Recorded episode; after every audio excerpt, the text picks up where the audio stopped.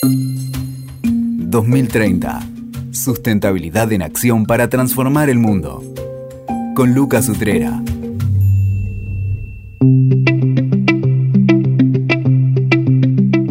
Bienvenidos al podcast 2030, Sustentabilidad en Acción para Transformar el Mundo. Y entre los grandes desafíos que nos pone la Agenda 2030, hay uno interesante que es la infraestructura para el desarrollo sustentable. Uno de los grandes temas transversales de prácticamente todos los ODS tiene que ver con esto. Seguro que lo primero que viene a la mente son las grandes obras de infraestructura, un parque eólico, un parque industrial, una planta potabilizadora de agua, pero también tenemos enormes desafíos de infraestructura comunitaria, diría, para mejorar la vida en zonas remotas, zonas marginadas, zonas que quizás no están, no se benefician de estas grandes obras de infraestructura o que quizás son obras muy puntuales que requieren de un abordaje mucho más terapéutico. Entonces, para tener un poco esta mirada eh, distinta de la infraestructura, nada mejor que eh, hablar, conversar con Adán Levy, eh, presidente, no, fundador y director ejecutivo, fue presidente pero es eh, fundador y director ejecutivo de Ingeniería Sin Fronteras, una organización social que ya hace más de 10 años viene trabajando en distintos lugares del país justamente con este tema de infraestructura para mejorar la vida de las comunidades y también con algún otro espíritu como organización, no solamente ese impacto social directo, sino también con romper algunos paradigmas. Así que de todo eso vamos a hablar con Adán. Adán, bienvenido al podcast. Muchas gracias, muchas gracias Lucas.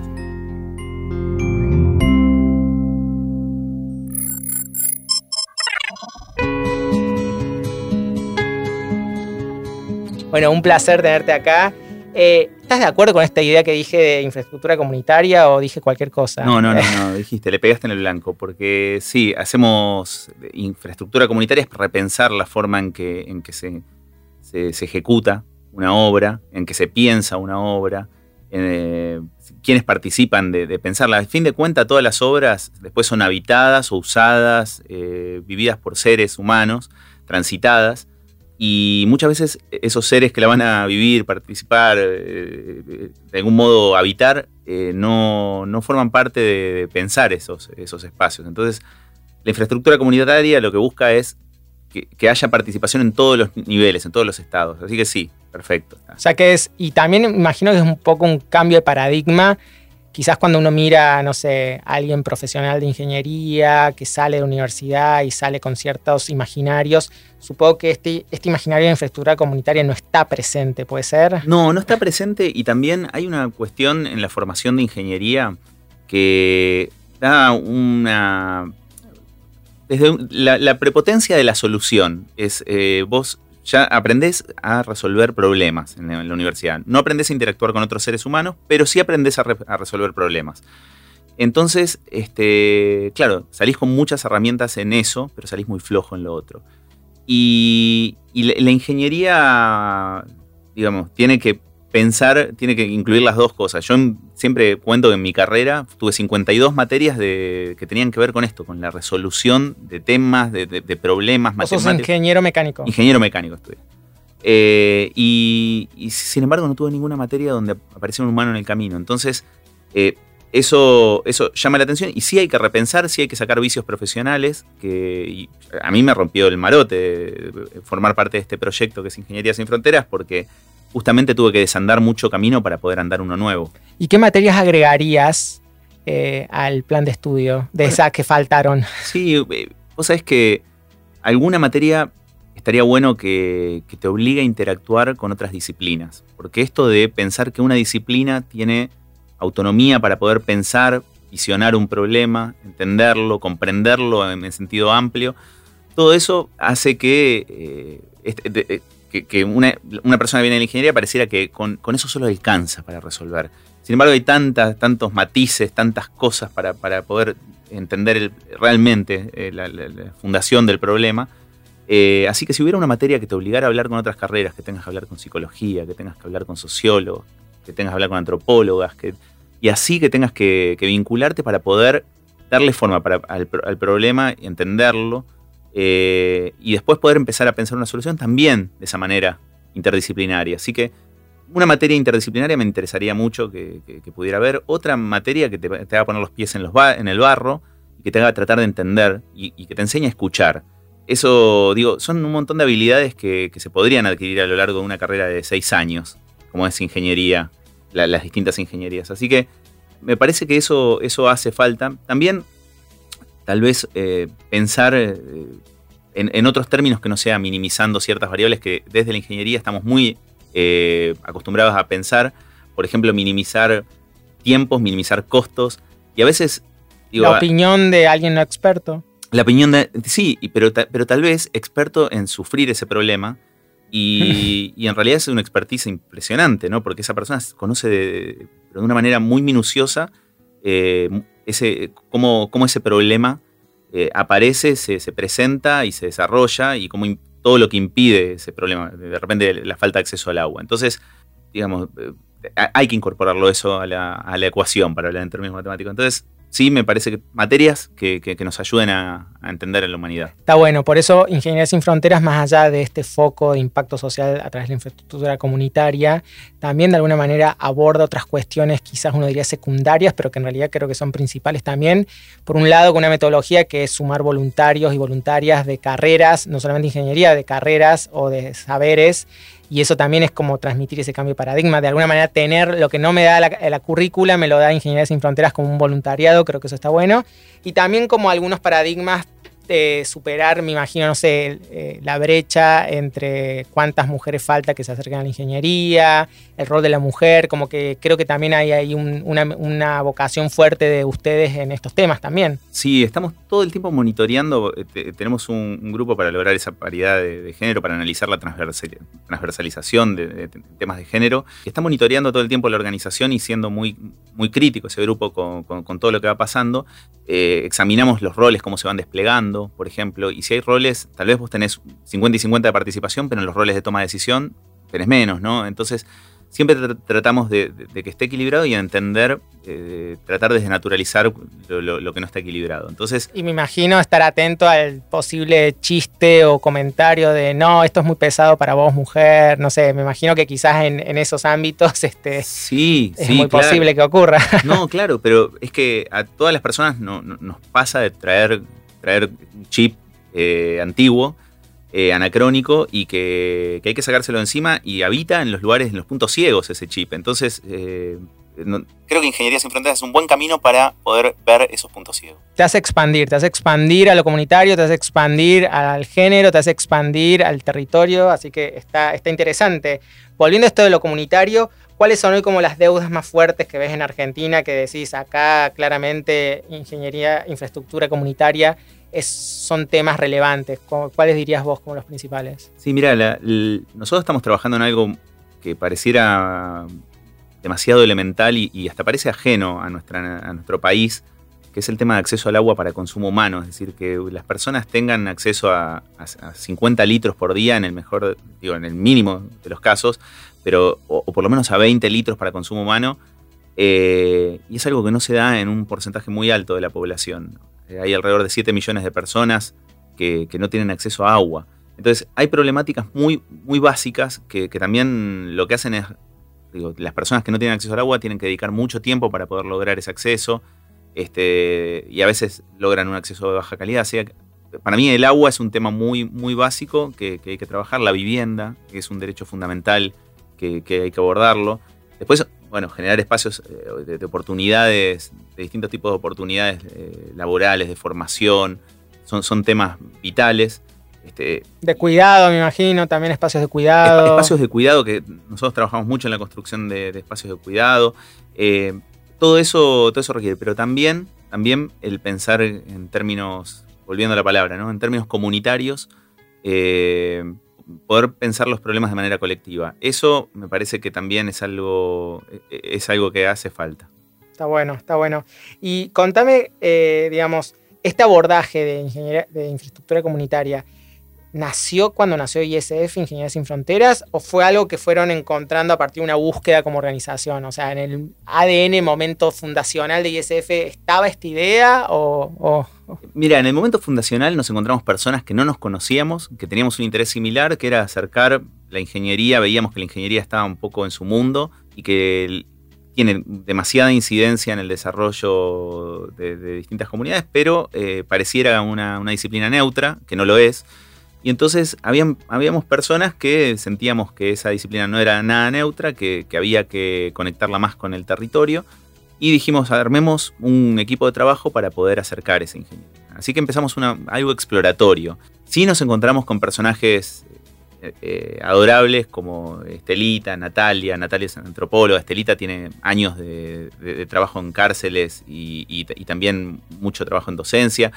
Es ingeniera industrial, entonces eh, nos, encontramos con esos personajes que nos hicieron poder eh, focalizar en la importancia de una construcción distinta y no irnos por el, por el canal habitual de la ingeniería, que es pensar todo en términos técnicos. Así que a partir de eso armamos un núcleo, una semilla de, organización y empezamos a desarrollar esas ideas. Obviamente que hay, en el mundo hay muchas experiencias de desarrollo comunitario, desde las mingas para la construcción, eh, es milenario, pero sí, eh, tal vez asociado a, a una formación académica como es la ingeniería, no hay demasiadas experiencias. Pero existen ingenierías sin fronteras en otros lugares del mundo, ¿o no? Existen, existen. Estamos conectados con esas otras organizaciones, pero esas organizaciones, cada una tiene autonomía. Es decir, no hay una. Eh, casa matriz. Casa matriz que va bajando directiva. Y no hay un enlatado para nada. No, no, no. En cada lugar se crea el concepto eh, local. Acá en América Latina, ¿qué países puede haber? Está en Brasil, está en México, mm. eh, está en Chile. Hay, hay varios países donde está sin fronteras. Está bueno. Así que eh, interesante eso. Y, por ahí, bueno, hablaste de acceso al agua, vivienda. Eh, digamos, me imagino que obviamente las prioridades pueden ser infinitas en función de las necesidades, desde un camino, un puente, un centro de cuidado, este, bueno, acceso al agua. O sea que me imagino que hay un montón. ¿Cómo es, digamos, cómo esa mirada conceptual se traduce para elegir proyectos? Eh, digamos, ¿cómo eligen un proyecto y dicen este sí, este no, porque vamos por acá? Eh, juegan los actores que están involucrados, juegan posibilidades, no sé qué. Bien, vos contabas al principio que tenemos 10 años de historia de existencia como organización y al principio eh, uno de los grandes objetivos de la organización era existir.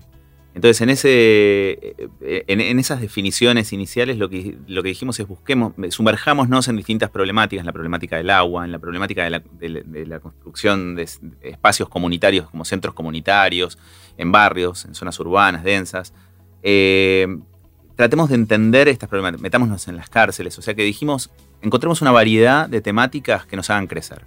Y a partir de eso decidimos. Hoy, que ya estamos en otro estado de maduración, eh, lo que hacemos es tratar de entender qué, temáticas, en, qué tema, decantar de todas las temáticas que nos, metimos al principio, en cuáles podemos llegar a lograr algún tipo de escala, algún tipo de, cambio real. Eh, entonces, estamos pensando de esa manera. Sí, siempre mantenemos como proyectos de escala comunitaria que nos conectan directamente a, las personas en el territorio y eso, por más de que estemos en un programa, como después te voy a contar, de agua a nivel eh, provincial, eh, también estamos metiéndonos en una organización que está en un barrio y que, está desarrollando actividades y que son 10 personas que, están... De hecho, de hecho, me quedó, bueno, yo conozco bastante la organización eh, y me quedó la historia en algún proyecto de esos años iniciales donde el encargado de un edificio de alguien de la comunidad de Ingeniería Sin Fronteras que era de un paraje, oriundo de un paraje rural de Santiago del Estero, le contó las necesidades de acceso al agua y derivó en un proyecto, creo que de los primeros de acceso al agua que, hizo ISF en Santiago del Estero. Sí, vos sabés que a, mí me parece interesante porque eh, tal vez cuando construís una organización de cero, la gente que no lo hizo todavía, que no lo pudo transitar, que es un camino riquísimo, hermoso, eh, se puede preguntar, puede pensar que hay una mente maestra que está organizando todo y que tiene todo planeado. Y en realidad hay mucho lugar, eh, tiene que ser un espacio que, que, sea flexible y que pueda recibir lo fortuito. Y entre lo fortuito está en, eh, recibir este tipo de pedidos de gente que vivió en un paraje, después se cambió de lugar y vive ahora en una zona urbana, se conecta con vos y fue el primer proyecto de agua que hicimos. Y eso escaló en, términos de 7, 8 años a un programa nacional de agua. Entonces, eh, bueno, es, sí, así. Así, epifanías, momentos epifánicos que de alguna manera ocurren en esto de, tal como decís, uno puede más o menos planificar el devenir de una organización, pero siempre la realidad te sorprende en todos los niveles, en todos los ámbitos. Y me imagino también que al principio habrá costado, ahora ya tendrán, tienen criterios más claros, pero habrán rechazado proyectos por algún motivo, de decir, bueno, acá no, no es rol, digamos, no nos, no vamos a comprometer por algún motivo, supongo que sí, porque va a haber un montón de necesidades y ISF de alguna manera aparece como alguien que podría dar la solución. Sí, eh, hay, varios temas por los que se puede rechazar un proyecto. Uno, que no estén un poco en esa línea mental que, nos proponemos de decir queremos ir por acá. Eso, eso puede ser porque siempre nos, pensamos y nos repensamos, pero también puede pasar que no tengamos capacidad eh, en, un momento determinado disponible de poder desarrollar ese proyecto. Entonces, en general hay una visión de, comprometernos a algo y cumplirlo y eso hace que muchas veces tengamos que decir que no. Pero, pero en general hay varios proyectos nos, nos vamos poniendo en agenda para poder después hacerlos. nosotros principalmente, los proyectos nos llegan y nosotros respondemos a demandas comunitarias. Eso, esa es la forma de, entrar con un proyecto de ingeniería sin fronteras. Y está bueno esto que, digamos, yo de alguna manera al inicio hablé por ahí, asocié quizás infraestructura comunitaria con quizás obras de, o proyectos de, de, pequeña escala quizás, o quizás uno podría asociar de esa manera, pero me interesa que me cuentes un poco cómo evolucionó el programa de acceso al agua de ustedes. Arrancó, como dijimos recién, con eh, el, comentario, el pedido de un encargado de edificio que había vivido, era oriundo de un paraje rural y eso derivó en el primer proyecto de, de acceso al agua en el Negrito, en Santiago del Estero. Eh, ¿Y ahora en qué está? ¿En qué derivó ese programa que tiene un alcance mucho más amplio que una simple intervención comunitaria? Va, simple, que una intervención comunitaria, para nada simple, compleja. No, tal cual. El agua, el agua siempre fue un tema para nosotros y lo que dijimos es, bueno, vamos a tomar un proyecto y vamos de menos a más creciendo en, los proyectos que vamos eh, eligiendo. Ese proyecto era un proyecto de 12 familias aisladísimas este, en una localidad que se llama El Negrito y ahí aprendimos, dimos nuestro primer paso en cómo interpretar la, problemática del agua en, comunidades rurales aisladas. Después fuimos eligiendo proyectos que nos hacían crecer en algo. Por ejemplo, ampliar la, cantidad de familias en un, territorio, o cambiar la técnica constructiva, o cambiar las soluciones que se van pensando. Bueno, o asociarnos a algún actor, a hacer una alianza con algún, actor gubernamental. Así fuimos complejizando nuestras acciones en territorio hasta que dijimos, bueno, eh, tenemos que, con toda esta información que tenemos, nos podemos dar cuenta que lo que falta muchas veces es información en el territorio. Entonces dijimos, vamos a hacer un programa nacional de agua donde podamos relevar de manera súper, súper quirúrgica eh, lo que va pasando en las zonas rurales aisladas. Y justamente ahora estamos en un gran relevamiento a nivel Santiago del Estero que empezó por un departamento, que es el departamento de Avellaneda, son 2.500 familias, eh, que en este momento eh, en este mismísimo momento estamos relevando la situación del agua para poder después pensar y, diseñar proyectos que, lleguen a soluciones. A medida, a medida. Nunca ISF va a tener un enlatado que va a bajar a todo el lugar, sino que justamente va a tener quizás una mirada amplia y un proyecto de escala como un relevamiento de este tipo para poder pensar soluciones comunitarias a medida este, en cada lugar. Sí, sí, sí siempre es, a, siempre es a medida porque nos interesa, no, en todos los lugares pasa lo mismo, aunque sí, digo, pensando en la escala, sí o sí hay que pensar también en, uniformizar algunas cosas, pero no perder eh, ese nivel de detalle que uno tiene cuando trabaja a una escala más chica. ¿Y hay alguna otra, alguna otra problemática similar a acceso al agua en la cual ISF esté logrando esta escala o acceso al agua es como la que está más bueno, e, e, ese es nuestro caballito de batalla en este momento, más mm. allá de que seguimos con proyectos de ampliación edilicia en zonas, zonas urbanas de centros comunitarios, espacios.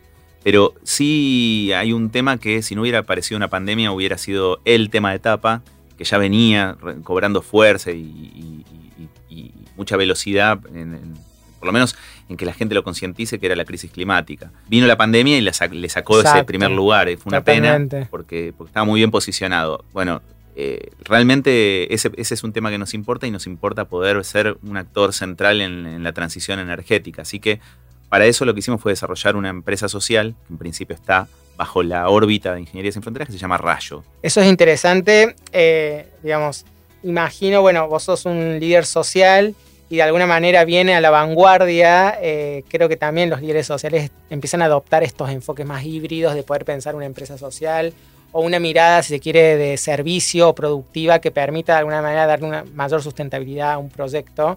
Así que eh, contame un poco esto de Rayo, eh, como, como la escala, en lo como una parte de un proyecto de escala para pensar la transición en, renovables. Sí, eh, Rayo, mira, el camino de Rayo también es, interesante ver cómo, se fue dando, porque nos interesaba la temática, decíamos, tenemos que ser parte de, la solución.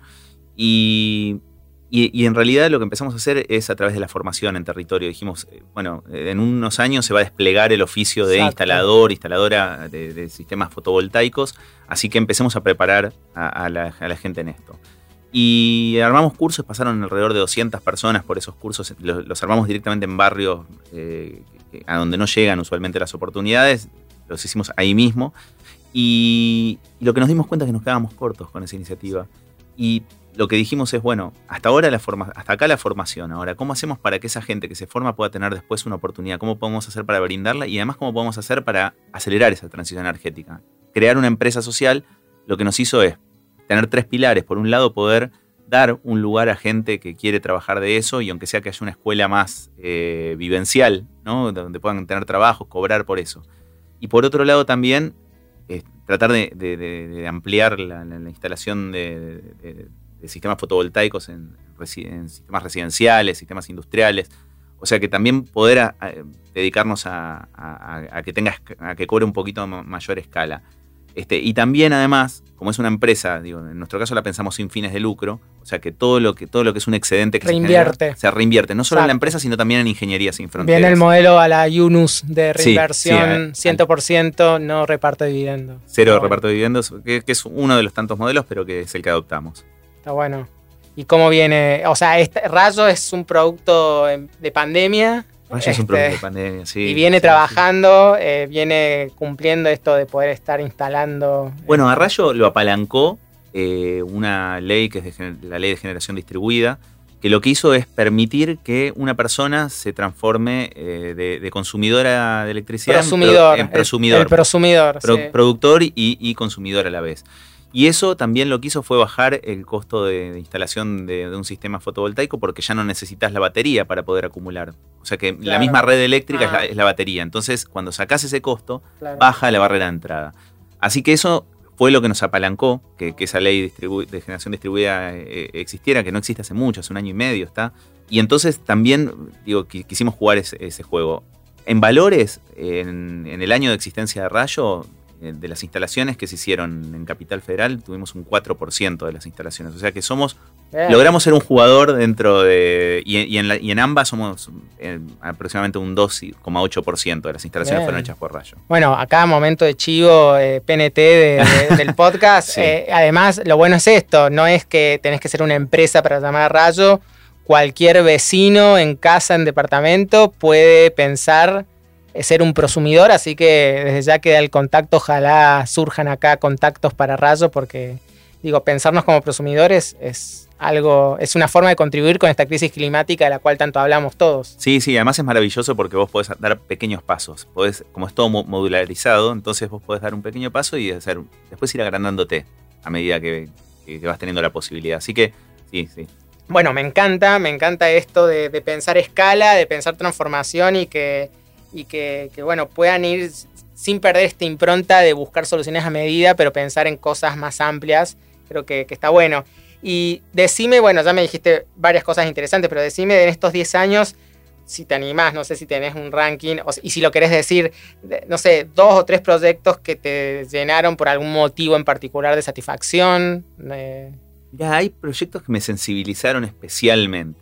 Eh, bueno, algunos proyectos inaugurales me, vuelven loco porque a nivel equipo de trabajo que recién se conocía y que digamos, no, no, no sabíamos cuál era nuestra capacidad real de acción, eh, pudimos hacerlos, como construir un puente en el medio de la nada para acceso vehicular a una comunidad que era de 500 personas que estaba aislada. Eso para nosotros fue, uy, podemos hacer esto. Eh, después podemos construir centros comunitarios en, barrios y, dijimos, che, también podemos hacer esto. Así que esos proyectos les tengo un especial afecto porque nos mostraron que, en realidad el límite estaba mucho más allá de lo que creíamos. Y ahora también hubo un proyecto que, me, pareció tremendo, algo que pasó. es, un puente que construimos entre Florencio Varela y Quilmes. Que, fue un lío bárbaro porque había que conectar distintos municipios de distinto color partidario, pero fue un lío hermoso, ¿no? Pero lo que sucedió, algo que pasó ahí es un pibe de unos 12 años, vino a querer participar del proyecto Obviamente que nosotros no podemos permitir una obra a un, pibe tan pequeño, pero sí le dijimos, bueno, si querés repartir agua, alguna tarea como para que se sienta aparte, podés hacerlo, pero tenemos que ir a pedirle permiso a tus viejos. Entonces fuimos a la casa eh, y le, yo le dije, bueno, miren, él está expresando interés, ¿ustedes lo dejan? Y dicen, no, pero mira, no, no, no, no podemos, él, sabe que no queremos. Y me dan un poco de vuelta, entonces yo dije, bueno, no, no, no lo querrán dejar. Entonces la madre dice, él sabe que no, que, ahí murió su, hermanito, mm. en, ese puente. Entonces a mí me, parece, y después el pibe insistió, porque él quería ser parte de eso, vino a laburar, o sea, a laburar en términos de dar agua y acompañar, tenía puesto el casco, pero digo, lo, lo que hacía era acompañar ese proceso y después los padres vinieron. Entonces, esto de las obras que terminan sanando, eh, heridas, nadie les va a sanar la herida de la pérdida de ese hijo, pero sí eh, fue algo importantísimo y fue algo que no, nos impactó mucho. Son esas historias de, vida que, vos, que ahí entendés por qué estás en ese lugar y por qué haces y que, y que acompañan los números del impacto, como que siempre los que trabajamos estos temas sociales, como que buscas sistematizar indicadores y mostrar indicadores de impacto y mostrar magnitudes, pero también te construís con estas historias que le dan sentido. sí, que en este caso es una historia trágica, pero también es una historia conmovedora que los padres estén, cuando vos los veías laburando un sábado en esa obra, vos sentías que algo estaba pasando ahí, que había algo, además de, la propia obra. Entonces, eh, a mí me interesa mucho esas, esas pequeñas historias grandes que, van sucediendo en, en, el territorio y que las hay de a millones. Eso es lo que me conmueve mucho a mí. tienen que hacer. Eh, eh, historias mínimas. Tienen que hacer algún libro de historias mínimas de ISF. Sí, me encantaría. ¿No lo tiene? Es lo, más jugoso. Sin duda, muy rico eso. Bueno, me encanta, me encanta. Y, digamos, yo hablaba al principio, ISF, Ingeniería Sin Fronteras, tiene obviamente todo este abordaje de infraestructura comunitaria y de la gestión de proyectos, que obviamente es su gran motor, pero también tiene como algunos compromisos como organización eh, por un lado, esto de, cambiar paradigmas, sobre todo en, quienes están en la universidad o por ahí en poblaciones más jóvenes, aunque el voluntariado de ISF no es este, restrictivo en edad, de hecho han, tienen, han tenido voluntarios de, edades este, hasta muy avanzadas. Entonces, por un lado, eh, ¿qué significa el voluntariado para Ingeniería Sin Fronteras? Eh, siendo además que por más que sea ingeniería el título, son transdisciplinarios, interdisciplinarios, o sea, no es que es ámbito exclusivo de personas que estudian ingeniería, este, sino que es abierto a todos.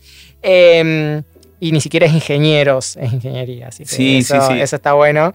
Eh, y justamente en relación a esto que acabo de decir, también ustedes le dan mucha impronta a los temas de género como causa, como promover eh, mujeres en roles no tradicionales, mujeres en la ingeniería, que todavía es una deuda, y también como organización. De hecho, me, atrevo a contar esto. Vos este, has sido papá eh, durante la pandemia.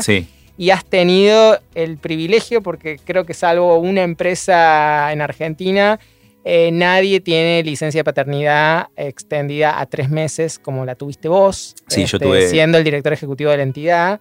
Así que contame un poco, te tiré muchas cosas, pero contame, si querés empecemos por esto último y por el género y después vamos a los voluntarios. Dale, dale, dale. Sí, la verdad que es importante para pensar temas de género hay que pensar eh, temas de también las masculinidades, ¿no?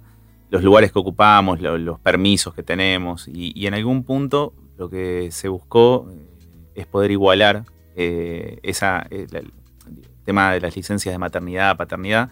Y claro, y el primer caso que tuvimos de, fue de mi rol, que justo siendo director de la organización parecía un, rol más difícil de implementar como primera instancia. Sin embargo, fue como un trabajo, y requirió un trabajo colectivo de organizarnos todo, pero funcionó bastante bien y a mí me cambió la vida también, porque poder estar en esos tres primeros meses de, vida de mi hija fue algo impresionante. Entonces, este, además de estar agradecido, siento que dimos un paso en esa dirección de, repensarnos. Eh, pero de repensarnos en forma activa, ¿no?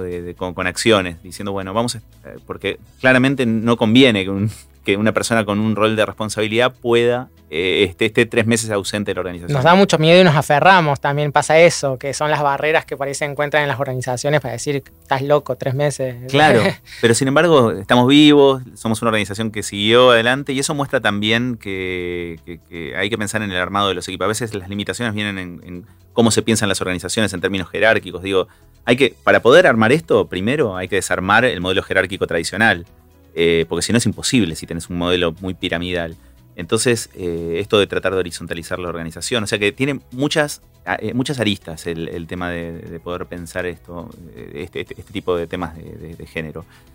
Y después hacia afuera, como causa los temas de género, no sé, más mujeres en, estudiando ingeniería, no sé si eso también lo abordan ustedes como organización. Sí, sí, sí, sí, lo, trabajamos y, trabajamos también, digo, tratamos de desarmar todo lo que se va dando, esto que vos mencionabas al principio, de, que las mujeres tengan o no una, digo, puedan o no cargar algo pesado, es algo que se da en las obras tradicionales y en las obras inclusive lo que se da es una cuestión mucho más machista, eh, de desautorizar, de, que si una persona viene y da, dice, bueno, hoy hay que hacer esto la obra, eh, si es mujer, tiene que haber un varón que esté validando lo que dice atrás. Bueno, nosotros tratamos de desarmar eso. Eh, y, es, un gran laburo, pero además de eso, bueno, eh, hay, toda una comisión eh, que, se ocupa de estar mirando muy quisquillosamente y con, muy, mucha, de una manera muy razonable todo, todos los procesos que se van dando. Te diría que creo que contás con lo de la mano, casi ni una mano, organizaciones no eh, cuya causa no es género, que aborden y gestionen género. Así que me, encanta eso. Sí, sí, sí. Está, sí, está bueno como paradigma. Lo, elaboramos muchísimo. y yendo al voluntariado, eh, digamos, creo que está bueno por ahí en esto de las historias mínimas poder contar un poco qué rol cumplen los voluntarios y las voluntarias en ISF y me imagino que hablamos recién varias veces, estas jornadas de construcción que era, son, han sido quizás los encuentros principales entre voluntarios, pero también con la comunidad, ¿esto es así? Claro, mira, yo para que las personas que no conozcan la organización tengan una idea, una persona puede ser voluntaria en muchos, en muchos frentes. Un frente clásico es la obra, que es el más atractivo tal vez, porque es durante muchos sábados, durante un, año y medio, estar asistiendo a un lugar y ver cómo se construye de cero. Eh, sin embargo, al principio creíamos que el, voluntariado era la fuerza de trabajo de Ingeniería Sin Fronteras que, que lograba que los proyectos sean realidad. Después nos dimos cuenta que era un lugar donde podíamos hacer una incidencia altísima, porque a mí, en, mi carrera, durante mi carrera, me hubiera encantado tener los pies metidos en el territorio, poder entender un montón de otras cosas, poder por lo menos hacerme preguntas. Y lo que vemos es que la gente que transita este tipo de voluntarios bastante intensos y, donde se trata de, mantener una profundidad en, la temática que se aborda, eh, eh, que, realmente se cambian eh, las percepciones, la, la, forma de mirar al mundo. entonces, a mí me parece que cualquier persona que después va a tener, a la larga van a tener toma de decisión en algún punto, pero si ya eh, tuviera una inmersión en temas sociales y trabajando con comunidades de una manera respetuosa, yendo de puntitas de pie, escuchando, viendo bueno, me parece que son otra clase de, profesionales, futuros profesionales, o no, también digo, porque vos bien decías que hay, las personas no necesariamente tienen que tener una carrera académica para poder eh, participar en los voluntariados, pero sí me parece fundamental, es, nuestro principal ámbito de incidencia, yo creo. Es donde más impactamos en la historia de las personas, el voluntariado. Está bueno. Y recién decías, esto me hubiera gustado en mi carrera universitaria, hablaste de las 52 materias. Pero en concreto, ¿cuándo arrancó tu vocación por lo social? ¿Hay algún momento epifánico? ¿Fue a lo largo de tu vida? ¿Estuvo o no estuvo? Acabo de delatar mi edad, porque tengo, yo tengo 43 años y estaba estudiando en el 2001. Y en el 2001 tuve mi primer encuentro, tal vez cercano, así muy, muy de, frente y, de una manera muy voluptuosa con, con una crisis enorme social. Eh, tal vez antes no era tan consciente o, no sé. No, no, sé, pero ahí tuve ese, momento donde sentí que estar estudiando solamente no alcanzaba. Entonces, eh, pero también sentí que era importante estudiar porque eso me iba a dar herramientas para producir algún cambio. Entonces, lo que en ese eh, me acuerdo que yo estaba en 2001, biblioteca de la facultad, con un dolor inmenso, una angustia existencial enorme, pero sabiendo que ahí tomé una decisión. Fue yo quiero dedicarme a lo social, quiero que sean mejores horas, las horas de mayor calidad que tengo dedicadas a esto, eh, pero voy a tener la paciencia de poder terminar esta carrera. Lo que sí no me quiero olvidar de esto. Y así fue, así fue, terminé la carrera, hice un camino de unos de varios años también este, en formación profesional, porque también después sentí que me faltaban herramientas para poder meterme de lleno, pero cuando sentí que ya había una serie de herramientas en la mochila, eh, di el salto. Así que renuncié a mi trabajo y dije, bueno, eh, de acá en adelante empiezo en esto. Ahora, entonces acá hay dos momentos. Uno es 2001, cuando sentís eso, un momento epifánico a partir de ese momento de crisis que vivía el país, pero me interesa este otro momento. ¿En qué momento de tu trayectoria corporativa donde uno se, se aburguesa, se pone cómodo, dijiste, acá llegué. ¿Qué ese, ese, momento me interesa más, te Ese momento, mira, yo lo que voy a decir es, me temblaron las piernas en ese momento, porque yo tuve que ir a renunciar. en un momento era gerente de, proyectos en, una empresa de ingeniería. Entonces tenía un buen sueldo, tenía... Y eso me permitió también ahorrar en mi plan. Yo dije, bueno, voy a ahorrar un tiempo para poder bancarme un año eh, mis gastos y poder desarrollar esta idea. Así que cuando sentí que tenía esa guita en el bolsillo como para poder vivir un año, lo que hice fue renunciar. Y nadie, obviamente nadie entendía nada. Mis viejos me preguntaban, che, ¿qué pasó? ¿Algo malo pasó? En el trabajo me decían, pero ¿qué, ¿por qué te, vas? Bueno, yo en realidad lo que quería era dar este paso. Estaba seguro de que quería darlo, pero no sabía bien en dónde, con quién, nada. Entonces yo lo que hice ahí, a partir de liberarme esa agenda, empecé a buscar personas con intereses similares y así armamos el núcleo inicial de Ingeniería Sin Fronteras. Así fue. Así, perfecto. Es bueno, de, renuncié, ahora qué hago? Bueno, empiezo a buscar, pues tengo que hacer. Quiero aclarar para, los oyentes que muerto de miedo, o sea, no estas cosas no se hacen a veces no es con un coraje y, mirando el horizonte. Claramente saliste de la zona de confort, no me cae duda. No, no, no, no, muerto de miedo. Está bueno, bueno, pero acá estamos 10 años después, este, con proyectos en muchos lugares, con una empresa social que, empieza a andar, eh, padre de familia, bueno, con un montón de cosas. Así que claramente la ecuación, este, el saldo es... Sí, y, por suerte tuvimos en Ingeniería Sin Fronteras, a medida que fue creciendo y dando pasitos, empezamos a tener mucho apoyo de, personas, no sé, hoy contamos con 8.000 donantes individuales, que para una organización que no existía, pasar a tener 8.000 voluntades que, deciden apoyarla, eh, nos resulta bastante interesante. Eso, paréntesis, me encanta porque, digamos, yo siempre, obviamente, conociendo y transitado el sector social, siempre veo estas brechas entre las pocas organizaciones reconocidas, conocidas y que obviamente tienen la capacidad de captar fondos versus la gran mayoría de organizaciones sociales con causas maravillosas, con personas dedicadas, comprometidas como vos que, no, logran. Este, así que celebro esos 8.000 este, donantes, amigos este, que, confían. Sí, sí, me, acuerdo cuando empezamos que no teníamos, no, sabíamos que existían los donantes individuales y así que dijimos, bueno, ¿cómo se sostiene una organización que tiene este esta clase de propósitos? Y entre otras personas me acuerdo que me junté con vos para ver cómo podíamos desarrollar una estrategia de fondeo. Y así fuimos llegando, y, lo, que requirió es mucha paciencia para que esto se despliegue. Para, y si hoy entras a, una, a la universidad, a la facultad de ingeniería, o si entras a una empresa, ¿cómo te ven? ¿Te ven como el loco? Bueno, le salió bien, te ven como diciendo, che, yo quisiera hacer lo mismo. ¿Has tenido alguna, este... ¿Cambió algo el eh, Yo creo que... Pasa que el camino eh, tiene como que... No es que me volví un artista que, estoy de la mano de la ingeniería, o sea, sigo siendo del clan de la ingeniería, pero este, tal vez lo, que hice fue retroceder sobre mis pasos y, pensar el camino. Que, esto es algo que, muchas veces yo siento que las personas por distintas razones no se dan el tiempo de poder decir, bueno, pongo un freno acá y me pienso. Eh, no es tan fácil eso porque te enfrentas a un vacío, te enfrentas a un montón de cosas, pero eh, poder habilitarse ese tiempo, comprar el tiempo propio para poder eh, e, elegir, fue lo, que hice. Así que en realidad yo creo que, la gente interesada en temáticas sociales lo que ve es qué bueno que alguien abrió esa puerta. no, así no la tengo que abrir yo de cero, porque es un laburo inmenso. sí, obvio, está bueno. Y me encanta porque en general quienes vienen al podcast son personas que, que, bueno, están comprometidas con algún tema de sustentabilidad, algún tema más social, algún tema más ambiental pero de alguna manera todos hacen referencia a, de alguna manera a esta vocación, este compromiso que, por eso me gusta preguntar esta epifanía, porque yo sé que todo el mundo ha tenido alguna epifanía que ha dicho es por acá.